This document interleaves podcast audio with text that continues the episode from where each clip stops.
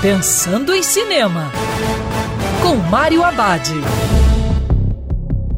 Olá, meu cinef, tudo bem? Já no circuito suspense, Presos na Floresta, Fuja se for capaz. Uma boa produção feita na Colômbia. A história mostra um casal à beira do divórcio que precisa viajar até a Colômbia para participar de uma importante conferência de trabalho. Porém, durante uma caminhada pela floresta tropical, uma tempestade faz com que o casal acabe ficando preso em um perigoso e mortal poço de areia movediça.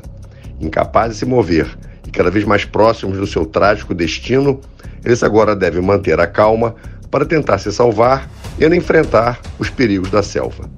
Presos na Floresta, Fuja se for capaz, é um filme de suspense do subgênero sobrevivência. O longa é tenso, com aquela dose dramática por envolver um casal que está se divorciando.